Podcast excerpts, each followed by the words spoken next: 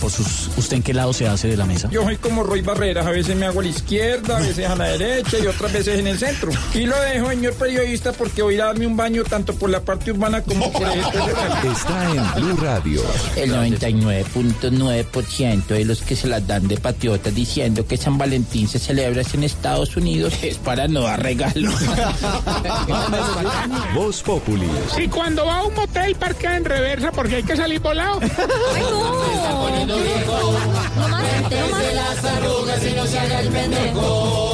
Está en Blue Radio. aprobamos una tarjeta personalizada con un cupo de 46 millones de pesos. Su escudo de millonarios. Es que yo no soy de millonarios. Si usted no es millonario, vamos a tener que bajarle un poquitico No, a ese no. cupo. Su cupo ha sido autorizado por 250 mil pesos. Voz Populi. Lunes a viernes desde las 4 de la tarde. Si es humor, está en Blue Radio. La nueva alternativa.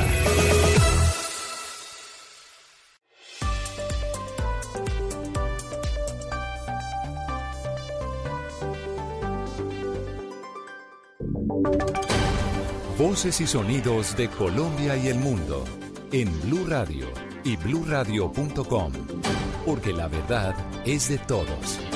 Una, un minuto en Blue Radio. Bienvenidos a esta actualización de las noticias más importantes de Colombia y el mundo. Vamos a hablar sobre la negativa de Juan Francisco Espinosa para ocupar el cargo de vicefiscal general de la Nación y también los efectos en las regiones del anuncio del paro armado del ELN, este segundo día de paro armado. Empezamos en Pereira, donde el fiscal Francisco Barbosa acaba de decir que no toma decisiones basadas en cartas que le envían, haciendo referencia puntual a la que le mandó el expresidente Andrés Pastrana, donde le pide investigar el ingreso de dineros de Odebrecht a la campaña del expresidente Juan Manuel Santos. Freddy Gómez.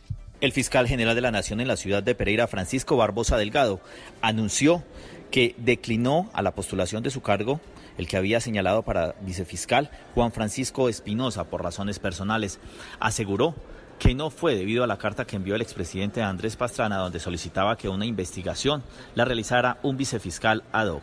sobre la manifestación de una de la carta del presidente Pastrana, simplemente decir que es la carta como la de cualquier ciudadano que puede enviarle al fiscal general de la nación, pero que no tiene nada que ver con las razones esgrimidas por Juan Francisco Espinosa, ni la decisión de aceptarle esas razones del fiscal general de la nación. Aseguró además desde la ciudad de Pereira que ya se está en la búsqueda del nuevo vicefiscal o una nueva vicefiscal y que ya se está conversando con varias personas en el país. El anuncio se da dos días después de presentarse junto al fiscal general Francisco Barbosa como vicefiscal. Juan Francisco Espinosa salía en la foto, sale allí en la imagen Kenneth Torres en el búnker de la fiscalía donde se hizo el anuncio. ¿Cómo anunció entonces que no ocupará este cargo? Pues María Camila, en la mañana de este sábado, el que había sido anunciado como vicefiscal Juan Francisco Espinosa dijo en su cuenta de Twitter que no aceptaba el cargo que le había designado el fiscal general Francisco Barbosa. Digo, tras analizar en familia el generoso ofrecimiento del fiscal Francisco Barbosa, quiero anunciarles que le he manifestado en la mañana de hoy mi decisión de no aceptar la fiscalía por razones estrictamente familiares. Gracias fiscal por esta gran oportunidad. Pues inmediatamente el fiscal general eh, nacional eh, Francisco Barbosa, quien se había pronunciado sobre el hecho en sus redes sociales, eh, eh, atendió o respondió a este señalamiento y dijo, entiendo las razones personales aducidas por el doctor Juan Francisco Espinosa de declinar la oferta para ocupar el cargo de, fiscal, de vicefiscal general de la Nación. Le deseo éxitos en sus nuevos proyectos profesionales. En los próximos días informaré al país quién ocupará el cargo. Pues es de señalar también que la Fiscalía emitió inmediatamente un comunicado diciendo que en los próximos días el propio fiscal Barbosa dirá quién lo acompañará como vicefiscal. Eso mismo dijo allí en Pereira hace unos minutos Kenneth y escuchemos lo que dijo el fiscal Barbosa el jueves pasado junto a Juan, Far- a Juan Fernando, Juan Francisco eh, Espinosa, quien sería su vicefiscal, en el búnker de la fiscalía cuando presentó oficialmente su equipo. Yo estoy presentándole al país hoy una Fiscalía General de la Nación que recoge sus mejores funcionarios, los pone al frente del país y dice, continuamos en esta labor para enaltecer la Fiscalía General de la Nación como la segunda entidad más importante de esta patria. Quiero que todos en Colombia se sientan orgullosos de su Fiscalía General de la Nación y que nuestros funcionarios sientan con alegría que ser fiscal, que ser fiscal delegado, que ser fiscal seccional, que ser fiscal especializado, que ser fiscal local, que trabajar en la fiscalía es un gran honor y es un gran orgullo para los colombianos. Esta entidad le demostrará al país que está hecha de tesón, de amor patrio y al mismo tiempo de grandes funcionarios como los que me acompañan el día de hoy, con los que sacaremos a esta Colombia adelante. Una de la tarde, cinco minutos, es lo que dice el fiscal Francisco Barbosa sobre Francisco Espinosa, Juan Francisco Espinosa, que declinó este ofrecimiento. Esto ha generado, por supuesto, Kenneth Torres, reacciones políticas. ¿Qué dicen desde el Congreso? Eh, María Camila, pues una de las primeras voces en reaccionar ante la declinación de Juan Francisco Espinosa en la invitación de ser vicefiscal fue la del senador Antonio Sanguino, quien dijo que hay otro tipo de intereses y no son únicamente familiares. Tal parece que no son estrictamente razones de índole personal lo que llevó al doctor eh, Espinosa declinar del ofrecimiento para ocupar el cargo de vicefiscal general de la Nación. También pues habló el, desde el Partido Liberal el senador Luis Fernando Velasco, quien dijo que, eh, que hace bien retirarse de esta invitación de ser vicefiscal si hay algún conflicto de interés. A mí me parece que el señor vicefiscal hace bien, dice, eh, no entro en una, en una responsabilidad en la cual tendría que declararme impedido eh, eh, en temas tan complejos si es esa la razón y entonces es un gesto que yo valoro y es también pues hablaron desde el Polo Democrático el senador Jorge Enrique Robledo, quien señaló que Espinosa tenía algún tipo de intereses de, algún, algún tipo de interés con el tema Odebrecht y hizo bien en retirarse. La protesta que hicimos muchos colombianos en contra de ese nombramiento haya dado sus frutos. Y la rechazamos, ¿por qué? Porque es que el señor vicefiscal que quiso nombrar el fiscal Barbosa era un hombre de Luis Carlos Sarmiento Angulo, del, Grupo Aval, había trabajado con Colombiana varios años y era además una persona muy cercana a Néstor Humberto Martínez. Una de la tarde, siete minutos. Cambiamos de tema y vamos a hablar del coronavirus que ya cobra a nivel mundial a 1.523 vidas, especialmente en China. Foco de esta enfermedad. La Organización Mundial de la Salud emitió una importante alerta hoy y dijo que es imposible predecir la dirección que tomará este virus. María Camila. Camila, la ministra francesa de Salud también confirmó que el paciente chino infectado por el nuevo coronavirus y hospitalizado en Francia desde finales de enero murió. Se trataba de un turista de 80 años y es la primera muerte fuera de Asia y la primera en Europa. Mientras tanto, la Organización Mundial de la Salud afirmó que es imposible predecir la dirección que tomará el coronavirus de China y manifestó la preocupación por el creciente número de casos en el país. Además, hoy se conoció también que una mujer estadounidense de 83 años que viajaba en el crucero que desembarcó en Camboya el viernes tras ser rechazada por virus por varios países, ha dado positivo en coronavirus en control con Kuala Lumpur. María Camila, gracias. Una ocho minutos. Hablamos de noticias nacionales porque se cumple el segundo día de cierre comercial en Segovia, Antioquia, por la amenaza de paro armado anunciada por el ELN. Las calles están totalmente solas y no hay transporte público. Susana Paneso, buenas tardes. Buenas tardes. Y si bien no se han presentado alteraciones al orden público, los habitantes de Segovia en el nordeste antioqueño han vivido momentos de miedo e incertidumbre durante el actual paro armado. La historia de violencia de la región y la intensa distribución de amenazas a través de panfletos y videos llevaron a la comunidad a abandonar todas las actividades comerciales y sociales este fin de semana. Habló con Blue Radio Francisco Pérez, periodista y habitante de la región alguien hizo una imagen ahí, un diseño que presenta con la bandera de Antioquia, diciendo que los negocios no podían abrir. En Segovia, Segovia es un terreno abonado para el terrorismo. La gente de miedo, allá solo llega uno, dos muertos. Las autoridades han emitido un parte de tranquilidad para la población de todo el departamento en voz del general Juan Carlos Ramírez de la séptima división del ejército, que continúa con sus operaciones militares en todo el departamento para garantizar la movilidad y protección de la población civil. Susana, gracias. Varados están los usuarios de la terminal de transporte de Cali que pretenden viajar a Florida, en el sur del valle, y a otros municipios del norte del Cauca, precisamente porque no hay despacho de buses por el paro armado del ELN. Víctor Tavares, buenas tardes. Hola María Camila, buenas tardes. Entre cuatro y dos horas han tenido que esperar los usuarios que llegan a la terminal de transporte de Cali con el propósito de viajar al sur del valle y al norte del Cauca. Las personas están desesperadas, no saben qué hacer porque tienen compromisos en municipios como Florida, Miranda y Corinto. Están trabajando solamente las líneas del valle porque los otros no trabajan. Por lo menos la Sultana, todo eso no los están dejando trabajar para Florida. Pues tocaría quedarnos. ¿Qué ha pasado con el transporte? Muy complicado. Tenaz. ¿Qué va a ir a hacer a Florida? A ver a mi familia.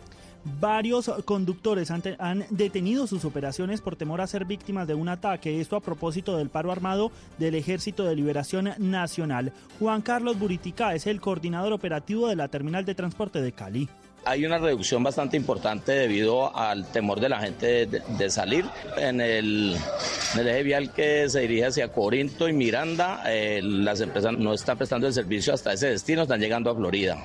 Hasta el momento no hay ningún reporte de alteración del orden público ni en el norte del Cauca ni en todo el Valle del Cauca. María Camila.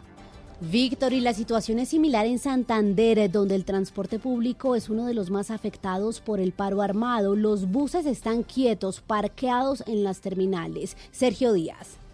Así es, hace pocos minutos las autoridades del Magdalena Medio se reunieron para analizar situaciones que se han presentado en la región y que han generado pánico en la comunidad, como el hallazgo de dos banderas alusivas al ELN en el municipio de Arenal Sur de Bolívar. Esto dijo el coronel Gustavo Adolfo Martínez, comandante de policía del Magdalena Medio. Se han encontrado dos banderas en el municipio de Arenal.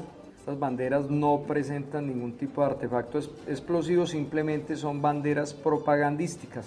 En lo que corresponde al Magdalena Medio Antioqueño, se retiró una bandera hace dos noches exactamente. La noche anterior eh, fue ubicado un cilindro Las autoridades también confirmaron que por el temor que hay en la zona ha disminuido el uso de transporte terrestre y fluvial en esta región del país. Ante esto, autoridades reiteraron el llamado a no creer en falsa información que está circulando en redes sociales que solo busca generar pánico.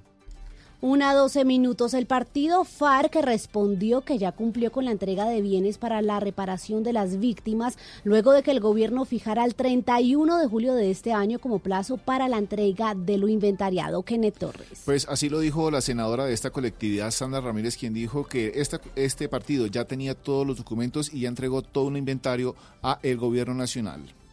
Pues mira que no tiene explicación que ahora el gobierno decrete dándonos un plazo para la entrega de bienes cuando eso se realizó en agosto del 2017, se hizo entrega al mecanismo de monitoreo y verificación de Naciones Unidas.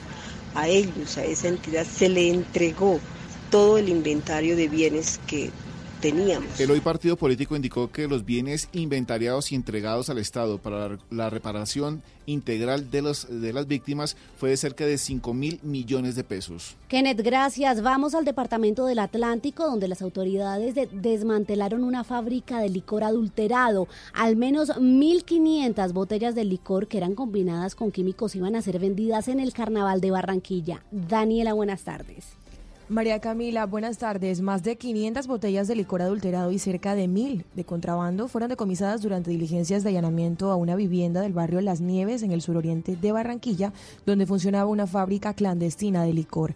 De acuerdo con las autoridades al interior de esta residencia que se encontraba vacía durante el operativo, se hallaron estampillas, goteros, alcohol etílico y otros productos químicos de alta peligrosidad utilizados de manera rudimentaria para adulterar la bebida que iba a ser reenvasada en 850 botellas de de licor vacías y posteriormente distribuidas durante los carnavales en toda la ciudad. Escuchemos al coronel Manuel Rojas Laverde, subcomandante de la policía en Barranquilla. Se ha logrado desmantelar una fábrica de licor adulterado en el barrio Las Nieves con eh, la incautación de este licor. La mercancía adulterada fue dejada a disposición de rentas departamentales, mientras que el licor de contrabando se envió a la Dirección Seccional de Aduanas en Barranquilla. Daniela, gracias. La sociedad Las Colinas de Huasca, donde las autoridades encontraron un laboratorio de cocaína, destacó la pronta acción de las autoridades para esclarecer los hechos. ¿Qué más dice esta sociedad, María Camila?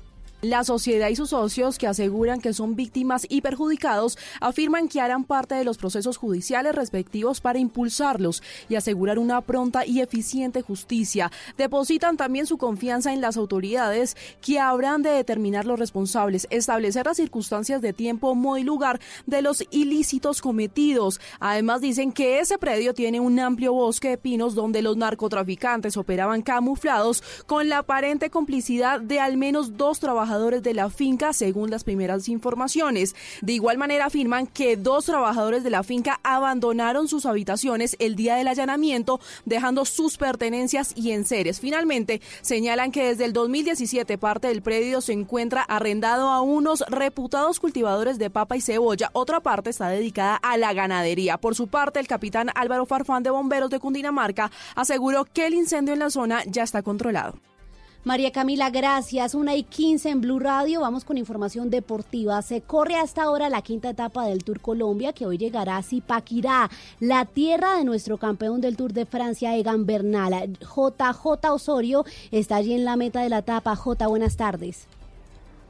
Hola, buenas tardes. Una 16 minutos en Colombia. Se corre la quinta etapa del Tour Colombia entre la localidad de Paipa y Zipaquirá, que es el sitio de meta luego de 180 kilómetros. A esta altura de la carrera ya quedan solo 50. Se recorre el tramo entre Sesquilé y Tocancipá para tomar la vía Zipaquirá. Hay una fuga representativa de ocho hombres con Fabio Duarte del Team Medellín como el protagonista principal, como quiera que amenaza la situación de carrera y el liderato que tiene Sergio Andrés Higuita. La diferencia entre la fuga y el grupo principal en este momento es de 4 minutos 20 segundos, que es la diferencia que hay en la general entre el líder y el mismo Fabio Duarte. A las 2 de la tarde debe estar llegando la carrera a Casi.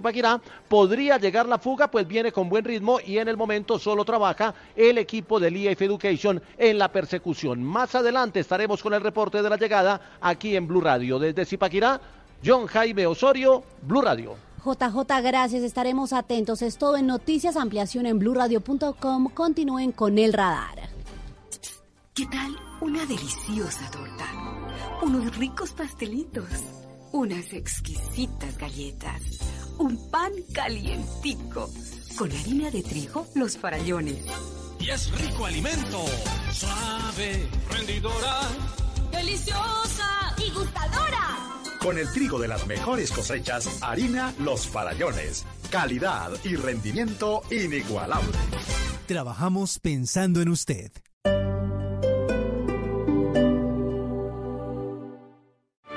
El Teatro Mayor Julio Mario Santo Domingo en coproducción con la Orquesta Filarmónica de Bogotá presenta Don Giovanni de Mozart bajo la dirección escénica de Marcelo Lombardero 25, 27 y 29 de febrero. Compre ya sus entradas a través de primera fila o en taquillas del teatro. Apoya a Bancolombia y Caracol Televisión. Invita a Blue Radio y Alcaldía de Bogotá. Más información www.teatromayor.org. Código PULEB YRL 788. Food. Pero bueno, pueden permutar las posiciones porque el fútbol es así. El poderoso y su primera victoria. Meros. Juega bien, mueve la pelota con mucha agilidad. Este sábado, desde las 3 y 30 de la tarde, América Medellín, Millonarios Boyacá Chico, Nacional Cali. Domingo, Junior Once Caldas. Con las voces Food. Buena figuración en este inicio de temporada. Bo. Para el inicio de las eliminatorias mundialistas. Leras. Estoy disponible cuando quieras. Blue Radio, la nueva alternativa con todo el fútbol.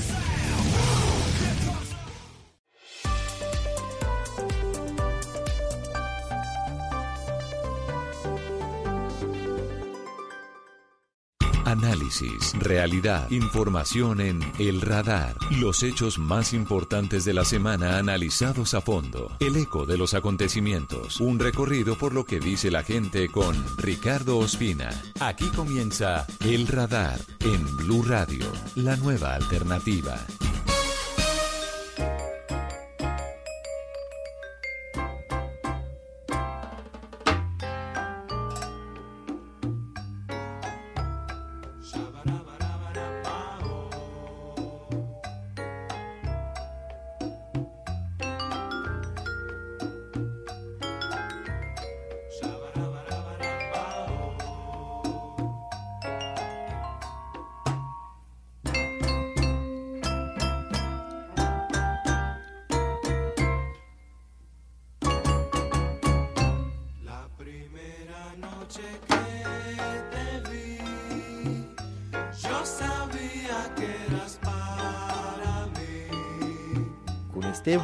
Bolerazo de Joe Cuba iniciamos el radar en Blue Radio y en bluradio.com hoy sábado 15 de febrero, un día después de la celebración del Día de los Enamorados, del Día de San Valentín, sobre todo en los países anglosajones.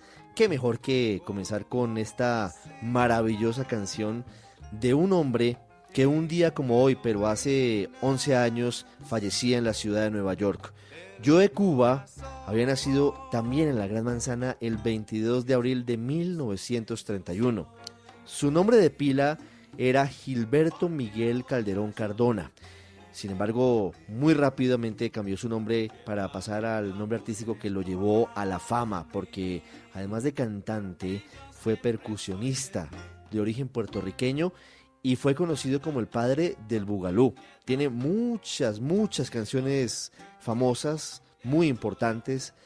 Es contemporáneo con Cheo Feliciano, con Charlie Palmieri, con Richie Ray, con, con muchos otros, con muchos otros de la salsa, del bolero y del bolero son. Su historia es increíble porque logró muchos éxitos desde 1950. Comenzó tocando con un grupo que venía de, de, Puerto Rico, que fue la tierra de sus padres, pero tuvo una carrera bastante, bastante larga y exitosa. Y por eso hoy comenzamos el radar de Blue Radio recordando a este hombre, a de Cuba, que fue incluido en el Hall de la Fama y en el Museo de la Salsa en Harlem, en Manhattan. Murió, como decimos, hace ya 11 años, luego de ser hospitalizado por una infección bacteriana. Comenzamos el radar, vamos a hablar hoy de la situación en el Catatumbo. Tendremos un muy, muy doloroso testimonio de una de las madres de los jóvenes asesinados en los falsos positivos. Y como la vida sigue, vamos a hablar también de Bernie Sanders, el más firme candidato hasta hoy de los demócratas para ser presidente de Estados Unidos y al final vamos a hablar de toda la fiesta que ya se vive en Barranquilla y en el Atlántico, a una semana, un poco menos, del inicio del carnaval. Bienvenidos y muchas gracias por estar con nosotros hoy sábado en el radar.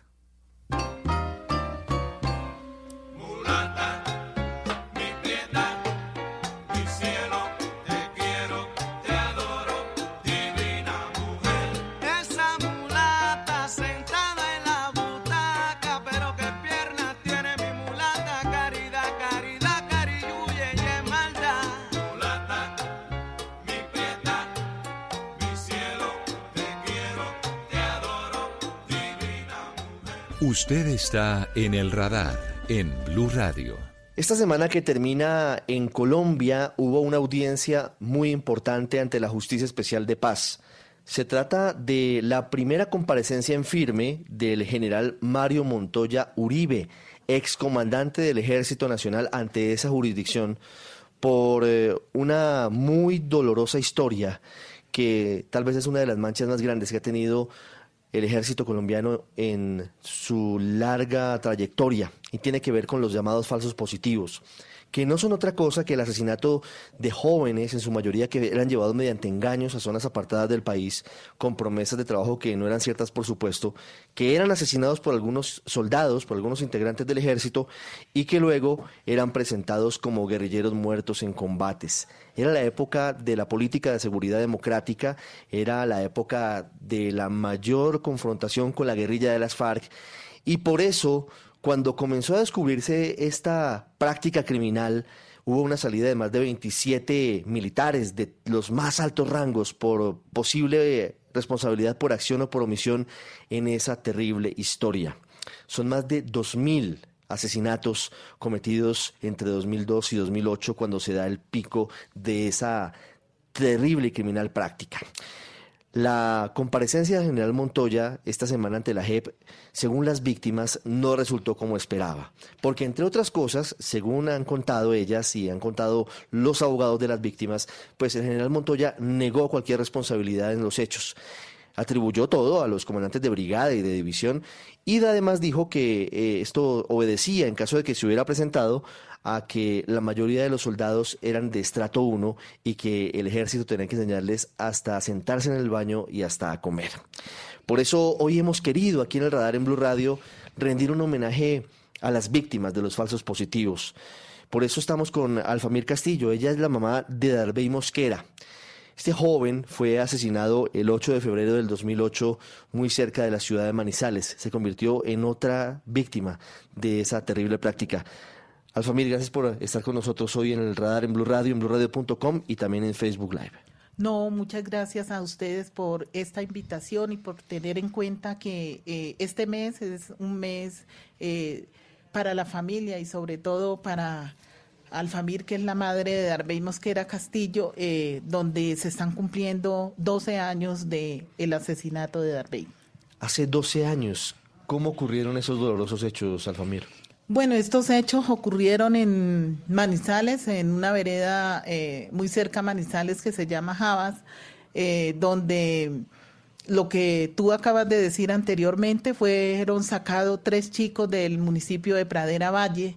Eh, hacia, la, hacia esa ciudad, el cual fueron llevados allá por engaños de trabajo, el cual no eran ciertos. ellos salen un día martes y el día jueves, eh, pues en el pueblo se decía pues que los muchachos que habían, se habían ido eh, con una persona pues a trabajar habían sido asesinados. ¿Quién los llevó? ¿Quién, Eh, les prometió ellos el fueron, trabajo? ellos fueron sacados por un soldado profesional. eh, nos dimos cuenta en el transcurso del, del- de las audiencias de que era soldado profesional. Fueron sacados por Alonso Iván Palacios. ¿Y Eh, por qué? ¿Quién conocía a Alfonso Iván Palacios? de- de Alonso, Alonso muchachos? Iván Palacios eh, era conocido en el pueblo por una per- tercera persona, a- pues que era amigo de en ese entonces de, de Alex. Eh, el, otro joven que fue asesinado con mi hijo, pues eh, a- he de anotar que en este caso hay un sobreviviente que es Didier, ¿no? Eh, ellos iban a ser asesinados tres, pero eh, sobrevivió Didier por cosas del destino, digo yo. Eh, Didier fue sobreviviente de esto y eh, Alonso Iván Palacios, pues claro, oriundo de Pradera, su familia vive en Pradera y era conocido de, de Alex. Por Didier es que finalmente ustedes y el país conocen lo que pasó con... con Claro, con nosotros nos damos, nosotros nos damos cuenta por Didier y también por Ulises Quintana, un soldado profesional de este batallón Mártires de Puerres. ¿Qué trabajo les ofreció este soldado a, a lo su que les, hijo y a lo los que les ofrece eh, Alonso Iván Palacios en ese momento, pues Didier había trabajado en el gas, gases de Occidente en ese entonces, y él les ofrece eh, trabajo en ese, en ese, en esa, en esa área, digámoslo así, para ellos irse a, a ganar en ese entonces 50 mil pesos eh, diarios, libre de todo, de comida y todo, y ellos aceptaron porque hacía dos semanas estaban desempleados. Sí. ¿Qué saben ustedes de lo que pasó en Manizales? ¿Qué saben ustedes de el momento en el que ellos se dan cuenta de que no hay ninguna promesa de trabajo, sino que realmente los quieren matar? Bueno, pues nosotros lo que sabemos es de boca de Didier, como ya lo dije, y también de boca de Ulises Quintana, que, que es, era en ese entonces soldado profesional, pertenecía a ese batallón, y ellos eh, nos contaron la versión, ellos salieron con, con Alonso Iván Palacios del municipio de Pradera un martes en la noche, llegan a, a la ciudad de Pereira inicialmente eh, y luego allí están dos días, eh, el cual los recoge una persona en una moto eh, y a los dos días y en la noche les dice que los va a llevar al sitio donde van a empezar a trabajar al otro día. Pues finalmente lo que nos cuenta eh, Didier y también Ulises Quintana es que ellos mm, contratan un taxi, lo llevan hasta esta vereda que es un poco sola, el callejón es un poco solo y es y era oscura en ese entonces y hace había como una especie de retén. Eh, el retén era un retén militar, los militares estaban con pasamontañas y los hacen descender del vehículo eh, el cual habían contratado. Eh, ellos se bajan, les piden los documentos y finalmente lo que nos cuenta Didier es que ah, con dos, con una parte de soldados se queda Darby y Alex y a él lo hace, lo lleva Alonso hacia la otra parte donde están los otros soldados. Eh, ¿Qué ocurre? El carro se va, el, el hombre que iba pues como guiándolos en una moto eh, sigue el carro y Didier lo que dice es que él escucha las ráfagas. eh, el primero que él ve caer es a Alex. eh, mi hijo cuando, cuando ve que Alex cae como en una especie de cuneta, él hace el, el esfuerzo como a, a correr, por ende los tiros que tiene que tenía mi hijo todos eran en la espalda, porque él intentó correr y le dispararon por la espalda. Eh, Didier dice que él, el soldado que le iba a disparar a él en ese momento se le traba su arma y él lo que hace es tirarse. Eh, él se tira y cae pues como al abismo, el cual, el cual se lesiona pues la cara, el brazo y un pie.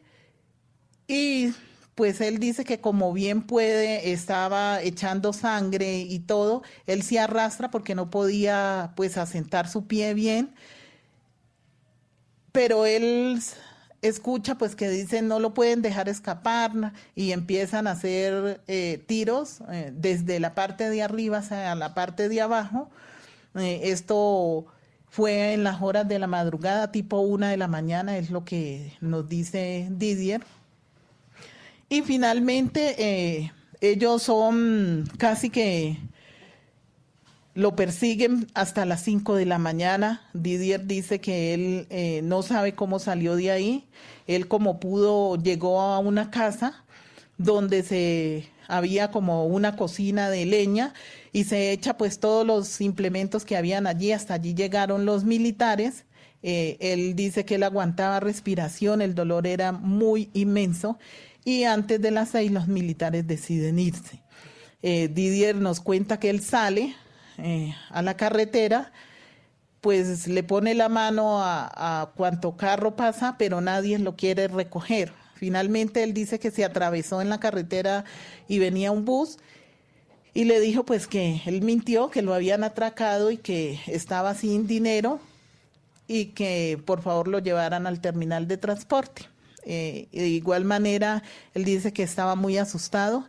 Él se dirigió a, a Cali, donde unos familiares, donde le prestaron los primeros auxilios y luego, pues él guarda silencio con respecto a eso porque estaba muy asustado. ¿Cuánto, Finalmente, tiempo, ¿Cuánto tiempo guardó silencio? Perdóneme, Alfamil. Ujú. ¿Durante cuánto tiempo estuvo Didier en silencio, sin contar nada sobre, sobre Didier, este Didier estuvo en silencio eh, durante mm, casi cinco días eh, después del sepelio de, de Alex y de Darby. eh, él decide mandarnos a llamar a nosotros como familia y hablar con nosotros. Pero ocurre algo que pues cambia como un poco la historia, que es la llegada de Ulises Quintana, que es familiar de mi esposo, es sobrino de mi esposo, y él llega también a la casa y nos pregunta pues que qué sabíamos pues de lo que había pasado con, con el primo. Nosotros le contamos y él nos cuenta que efectivamente ese día pues lo que pasó fue que los del valle los separaron y, y los que no eran del valle eran quien iban a cometer el asesinato. Eh, eh, mm, Ulises nos dice que en la mañana ya todos los soldados se reúnen y uno de ellos tiene los documentos, quemando los documentos. Eh, le muestra y le dice pues que habían dado de baja a dos personas de pradera y que uno de ellos se les había escapado. Eh, Didier mira los documentos y ve que uno, ese documento era de su primo y decide ir a hablar con el comandante de- del batallón. Euliser. Euliser Quintana. Sí. Eh, le dice al comandante pues que no le habían gustado las bajas que habían ocurrido esa noche. Ese comandante le pregunta por qué y él le dice porque entre los que dieron de baja había un primo de él. Pues le dice que con quién, ana- que con quién había hablado, él le dice que con nadie. Y finalmente, pues le dice que le va a dar un permiso, le ofrece un dinero para que vaya hasta mi casa, nos ofrezca, nos compre una remesa a cambio de que nosotros le digamos a él que va, que sabíamos del caso. Pues esto, él sale y cuando sale uno de sus compañeros, eh, lo llama y le dice que por favor se cuide porque la orden de este comandante es matarlo dentro o fuera del batallón. ¿Quién es ese comandante? Ay, Pues sinceramente en este momento no me acuerdo, ya hace 12 años, pero creo que en ese momento estaba el Peña o Linares, uno de los dos estaba y ¿Era un eh, coronel o un general? no, era un coronel. Y entonces él lo que dice es que eh, esa fue la orden de matarlo dentro o fuera del batallón y por ende él eh, pues llega eh, en ese lapso de tiempo a la casa de nosotros porque él tuvo que evadir sus propios compañeros para que no lo asesinaran. Él se evadió del ejército después de eso, o sea, él no regresó al ejército. Él no regresó porque eh, sus compañeros le dijeron que la orden que habían dado era asesinarlo dentro o fuera del batallón. ¿Y qué es de la vida, qué fue de la vida de Ulises Quintana?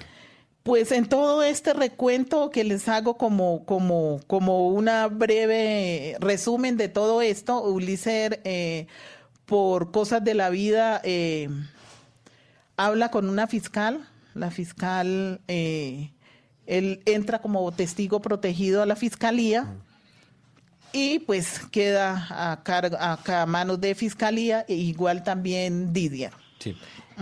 ¿Usted en cuánto tiempo, cuánto tiempo después se entera de la- del asesinato de, de su hijo, de Darbey? Nosotros nos enteramos casi a los ocho días de haber sido asesinado Darbey. Nosotros, eh, el día sábado, los rumores que, de- que corrían en el pueblo era que los muchachos que habían salido a trabajar con ese muchacho habían sido asesinados. Sin embargo, fuimos a la estación de policía de, de Pradera, y pues pedí- ellos no, nos dijeron pues que no, que había que llamar a la morgue, nos dieron muchos números, nosotros lo hicimos, pero no tuvimos resultados.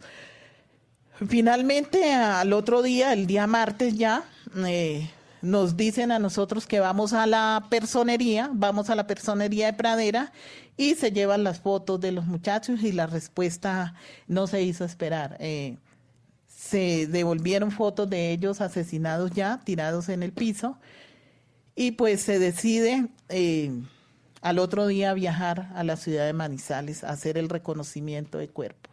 ¿Qué les dijo el ejército? ¿Les dio alguna explicación cuando ya Pues mira, por de- inicialmente de cuando ellos? yo llego po- y llega eh, eh, una familiar de Alex a, a la Fiscalía de Manizales, a nosotros nos dicen que si nosotros sabíamos que quien los asesinó a ellos había sido el ejército. Pues nosotras dijimos que no, que no sabíamos porque pues nosotras llegábamos y no sabíamos qué había pasado, apenas estábamos allí enteradas. Finalmente... em, quien nos mm, entrega pues toda la información y nos da a conocer las fotos y todo por el computador, eh, pues era la fiscal Sandra, que en ese entonces estaba a cargo del caso, pero nos habíamos cambiado, entonces estaba como pues la persona que había quedado a, cargo, porque nosotros llegamos a Manizales a las 8 de la mañana y ella llegó a Pradera en ese laxo. Mm. Ella lo que hizo fue llamarla, yo hablé con ella por el teléfono y ella me dijo que ellos habían sido asesinados por el ejército, más no me dijo nada. Sí, ¿Usted tuvo algún contacto con el coronel Peña o con quien haya sido o con alguien del ejército cuando llegó a Manizales? No, no, no. Yo no tuve ningún contacto. Yo tuve contacto simplemente con Fiscalía de Manizales. Mire, ¿y en qué momento en toda esta historia entran ustedes a darse cuenta, según las investigaciones, que detrás de todo esto, digamos, había una orden, que es lo que está investigando la JEP en este momento e investigó en su momento la justicia ordinaria, la fiscalía, que había una orden del general Mario Montoya. Pues es que esto ha sido, como dije anteriormente, un trabajo de 12 años, más de una década, y a medida que iba avanzando, a medida que iba avanzando las audiencias eh, en Manizales, porque inicialmente fueron en Manizales, a medida que iban avanzando estas audiencias, nosotros nos íbamos enterando de cosas. Eh, inicialmente los militares entraban allí y, no pasaba nada con sus armas y todo, pero que a medida que fue avanzando eh, las audiencias nos fuimos dando cuenta de toda esta situación y hasta el punto de llegar, de llegar al, a la a la verdad, digámoslo así, a la a decir, a darnos cuenta que estaba involucrado Linares, que estaba involucrado Montoya y que pues eh, la orden eh, eh, había salido de, de parte de el general Mario Montoya Uribe. En ese juicio, ¿alguno de los militares hizo referencia a esa orden del general Mario Montoya? pudo haber sido que sí, que lo haya hecho alguien de que está, eh, pues ustedes saben que hay siete personas condenadas eh, por este caso, que había siete personas condenadas que ahorita con lo de la GES, pues salieron libres, cinco soldados profesionales y dos y dos tenientes, eh, en este caso Peña y Álvarez, que son los que están en este caso, y alguno de ellos sí mencionó al general Mario Montoya. Sí. Alfamir, este ha sido un trabajo y un camino muy largo. ¿Cómo les fue la audiencia esta semana con el general Montoya? Bueno, nosotros eh, de inicial eh, eh, no es un secreto para los medios de comunicación que de inicio Mario Montoya dijo no decir toda la verdad. Él se se iba a tener de contar toda la verdad. Yo he sido una de las que me he opuesto ante eso porque se supone que la JED es un ente para, para escuchar eh, a las personas que están dispuestas a colaborar con una verdad pero una, una verdad que nosotras no sepamos. Eh, o sea, nosotras teníamos una expectativa las primeras dos audiencias y el cual eh, yo me salgo de la, de la audiencia porque no estoy de acuerdo, no me permiten la palabra, no era víctima y finalmente eh, al salir de la audiencia eh, la GES me declara como víctima. ¿Por qué, no la, ¿por qué no la querían declarar como víctima, familia? No sé, no estaba, no estaba, no estaba en, los este de la GES acreditada. como víctima. Mm. Eh, finalmente a mi salida eh, me acredita pues ya la GES, ya me había salido y porque pienso pues que no se estaba diciendo la verdad y lo que pasó con la pregunta que tú me dices, lo que pasó el día martes, eh, el día miércoles, perdón, y ayer fue algo eludiendo una verdad para nosotras las que estuvimos en esas en esos dos días donde fuimos más que a escuchar una verdad, fue a escuchar una cátedra de, cómo se preparan los militares eh, en el ejército. Eh, pero nunca la verdad, además él se astuvo, dijo que no iba a hablar Eh, a los hijos de nosotros, como tú dijiste, eh, se les enseña ya a coger la cuchara y a cómo sentarse en un inodoro. O sea, pensamos nosotras como víctima y Alfamir personalmente piensa que eso fue una falta de respeto con nosotras como víctimas en ese momento porque eh, hemos sufrido la pérdida de, de, nuestros seres queridos y sobre todo eh, cuando se asesina un hijo de una manera tan cruel y a sangre fría como fue, eran asesinados todos estos muchachos, eh, uno se queda prácticamente sin palabras. Nosotros teníamos todas nuestras esperanzas puestas en, en la JED, pero a medida que van avanzando toda esta, todas estas intervenciones, todas estas sometimientos de estos generales, de estos militares a la JED, vemos que parece ser que vaya a haber impunidad. Alfamir, ¿Es cierto que el general Montoya dijo que él no reconocía absolutamente ninguna responsabilidad en, los falsos positivos, en el asesinato de, estos jóvenes? Sí, claro. Mario Montoya dijo que él no reconocía ningún asesinato, que él no sabía, no tenía en cuenta, en ningún momento escuchó ni se dio cuenta que en el ejército eh, estaba pasando algo tan aberrante como eran los falsos positivos. Cuénteme la historia de cuando a él le preguntan por qué pasó esto en el ejército y él habla de, los estratos de los soldados. Sí, él, eh, los, los jueces le preguntan a él pues que si él tuvo conocimiento eh, alguna vez de si en el ejército o alguno de sus em, de sus intercesores al mando de él le había pasado un documento donde dijera pues que allí se estaban haciendo eso y él dijo que no, que él no tenía conocimiento de eso y era más, para él era era era una sorpresa pues que se dijera que en el ejército había estaba pasando una cosa tan aberrante como esa. Sí.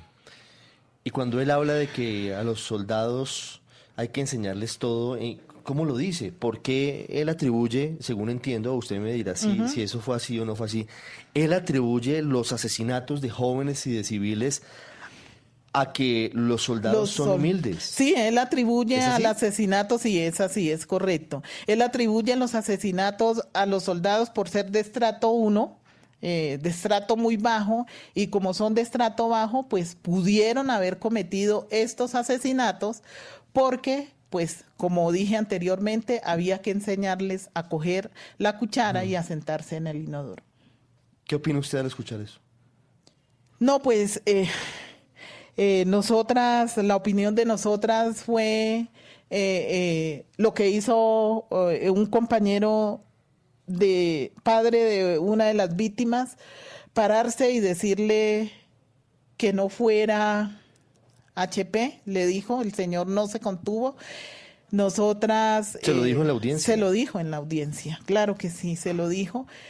Eh, nosotras tuvimos como esa fortaleza porque habíamos dicho, habíamos hablado entre nosotras que eh, teníamos que tener esa fortaleza. Eh, este compañero rompió toda esa fortaleza, tanto así que los magistrados pidieron un receso para poderse sentar, pues en ese receso lamentablemente el compañero es sacado de la sala de audiencia y lo ponen a escuchar la audiencia por por los por los estos por los audífonos. por los audífonos eh, pero que finalmente nosotras dijimos, eh, si nosotras estamos aquí y si lo sacaban, habíamos dicho, nosotras también saliríamos de la audiencia, pero pues eh, finalmente pues eso fue lo que pasó, él no lo sacaron de, de, lo sacaron de la sala, más no de la audiencia, la siguió escuchando por el audífono, por los audífonos.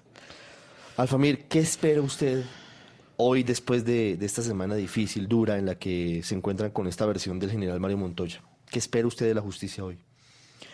Pues eh, yo lo dije en una intervención que hice ayer. Eh, yo pienso que nosotras lo que esperamos es que la GR plantee eh, lo que Mario Montoya la, ha dicho hasta el momento y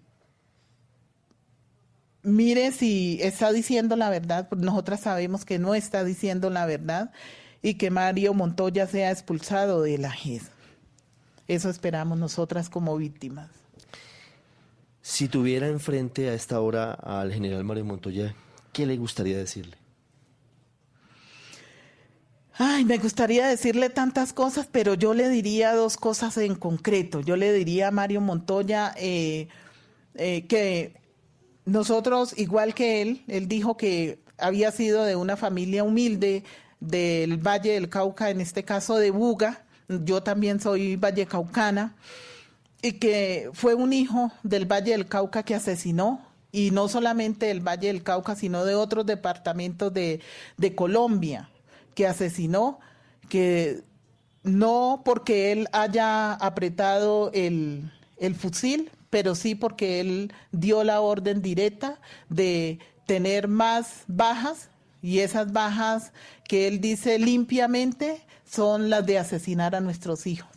Y desintegró una familia, una familia que eh, no tenía riquezas, pero sí teníamos una armonía, una unión familiar muy bonita y que en este momento esa familia está desintegrada. Y me imagino y sé que no solamente la familia de Alfamir, sino muchas familias. ¿Teme por su vida, Alfamir? Sí, temo por mi vida, pero eh, yo pienso que eh, lo que estoy haciendo es algo como precedente para que esto no siga pasando en Colombia, para que muchas madres de, de, Colombia y de pronto puede ser que esta modalidad llegue a otros países, no vuelva a suceder, pero sí, claro, temo por mi vida, eh, sabemos que he tenido muchos, muchos muchas amenazas, eh, el año pasado, el 11 de enero, tuve un atentado y esto a veces lo hace desfallecer a uno. Eh, pensamos a veces con la familia cuando hablamos que por el teléfono que eh, la vida eh, a veces no nos va a alcanzar para, para hacer todo lo que necesitamos hacer, pero que finalmente esto valga la pena con que estas personas involucradas en lo que llamamos falsos positivos, eh, digan la verdad de lo que pasó, eh, quién, cuál y quién y cuál fue el propósito de que murieran tantas personas en esa modalidad. Pues será la JEP o la justicia ordinaria en caso de que la JEP expulse al general Mario Montoya la que determine si es culpable o es inocente. En su contra hay múltiples testimonios y hay otros documentos que lo involucran con delitos como homicidio en persona protegida, y eso lo dice la justicia desde hace ya varios años. El general Montoya es el hombre de más alta graduación que está hoy compareciendo ante la JEP por crímenes de guerra y de lesa humanidad. Alfamir Castillo, mamá de Darwin Mosquera, uno de los jóvenes que no es solamente un nombre, que no es solamente un número, que es una historia que se truncó por esta terrible modalidad. Muchísimas gracias por habernos abierto su corazón, por habernos contado su historia y ojalá ese mensaje que usted da se logre, se concrete, que esto jamás ni en Colombia ni en ninguna parte se repita. Muchas gracias a ustedes por invitarme. Eh, de verdad que ha sido un placer haber hablado de este tema con ustedes. Muchas gracias. Ya regresamos en el radar en Blue Radio y en BlueRadio.com. Ya regresamos a El Radar en Blue Radio. ¿Qué tal una deliciosa torta? Unos ricos pastelitos unas exquisitas galletas, un pan calientico, con harina de trigo, los farallones. Y es rico alimento, suave, rendidora, deliciosa y gustadora. Con el trigo de las mejores cosechas, harina Los Farallones. Calidad y rendimiento inigualable. Trabajamos pensando en usted.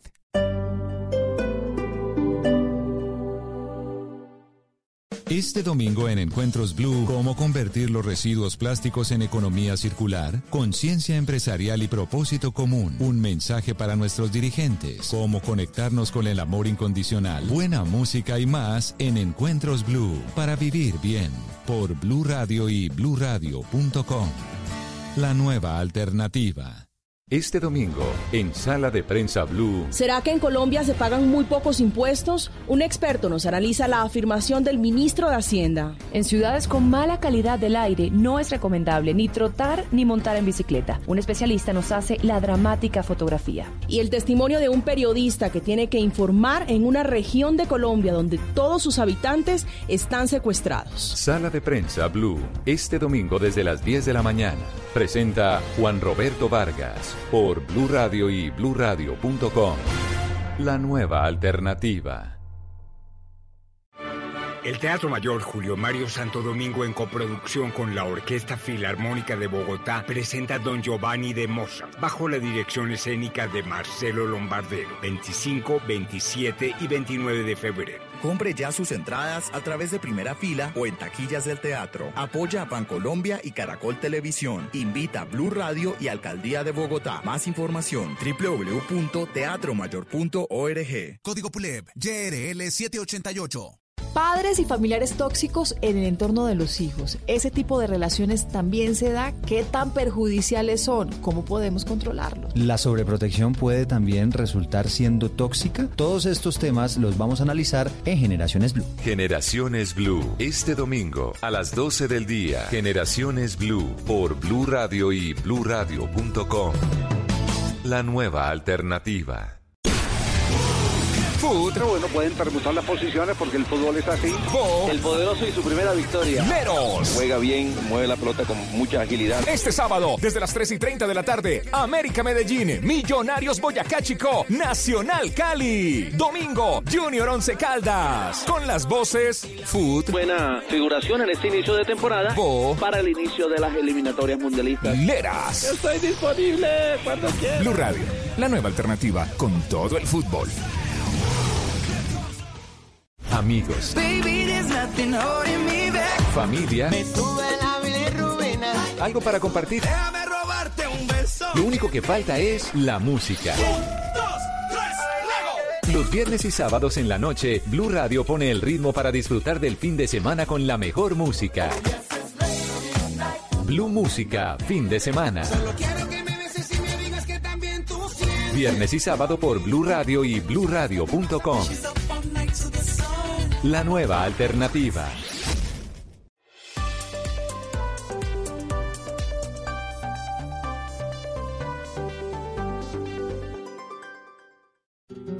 ¿Cómo quieres que te quiera? ¿Cómo quieres si no estás aquí?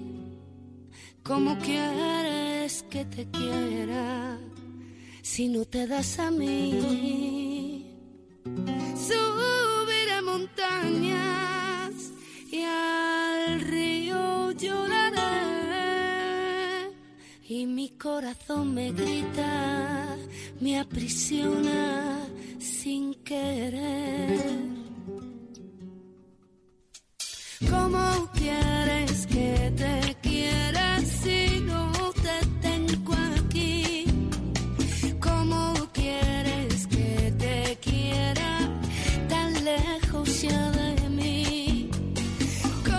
Continuamos, es Mesa Blue en literatura. Estamos hablando con el escritor español Javier Cercas. quieres que te quiera si sé que te perdí? Entonces, Javier, estábamos hablando de Melchor, de ese personaje tan complejo de, de la novela. ¿De dónde sale Melchor? Cuando me dijo hace un momento una frase que me pareció tremenda y es que le sale de usted, que lo vomita, que lo tiene como en las entrañas, ¿no? ¿De Las dónde novelas sale? tienen que salir de las entrañas. Si no salen de ahí, el, el cerebro sirve para la cabeza, la, digamos, las técnicas del escritor, la artesanía, todo eso sirve para canalizar lo que sale de las tripas. Pero las novelas salen de las tripas y si no son malas. Y tu pregunta es una pregunta que no tiene respuesta y que yo me he hecho también. ¿De dónde sale un personaje tan lleno de dolor, tan lleno de furia justiciera? Volvemos con El Radar en Blue Radio. Ya se completan 48 horas de lo que el ELN llamó paro armado, que no ocurría desde hace tiempos y que lo que busca es evitar que las personas, habitantes de municipios bajo su influencia, ellos creen que puede ser en todo el país, puedan salir de sus casas y llevar una vida normal. Esto ha causado problemas serios porque no hay transporte hacia el Catatumbo, hacia Arauca, hacia algunas zonas con una influencia clara del ELN. Y en el Catatumbo la situación es todavía más complicada porque también está presente el EPL, los Pelusos, una antigua guerrilla que ahora se dedica al narcotráfico exclusivamente. Y la gente en el Catatumbo está sufriendo porque no tiene alimentos, porque ha tenido que esconderse en sus casas y por eso hoy los acompañamos y queremos saber qué es lo que están viviendo exactamente, para que todo el país sepa y todo el mundo conozca lo que allí está ocurriendo. Por eso voy a la parroquia San Miguel Arcángel del municipio de Acarí, en norte de Santander, y quiero hablar con el padre Jorge Luis Carvajal, que nos atiende a esta hora. Padre Carvajal, buenas tardes. Muy buenas tardes, un saludo para usted, un saludo para todas las personas que sintonizan a esta hora del día. Padre, ¿cómo es la vida hoy en Acarí? Pues realmente es nostálgico poder eh, decir lo que nos acontece porque vemos un pueblo que es alegre, es un pueblo que es divertido, es un pueblo que, que está en las calles, los niños en las canchas, el parque de igual forma divertido y ver hoy a una Cari desolado, ver una Cari que por las calles nadie puede transitar, ver una Cari donde el comercio está cerrado, ver una Cari donde no podemos ir a comprar absolutamente, realmente es desgarrador esto para nosotros. ¿La gente está en las calles o la gente está en sus casas hoy en Acarí, padre? Hoy ha sido un día bastante difícil, yo creo que más difícil que estos días, porque no hemos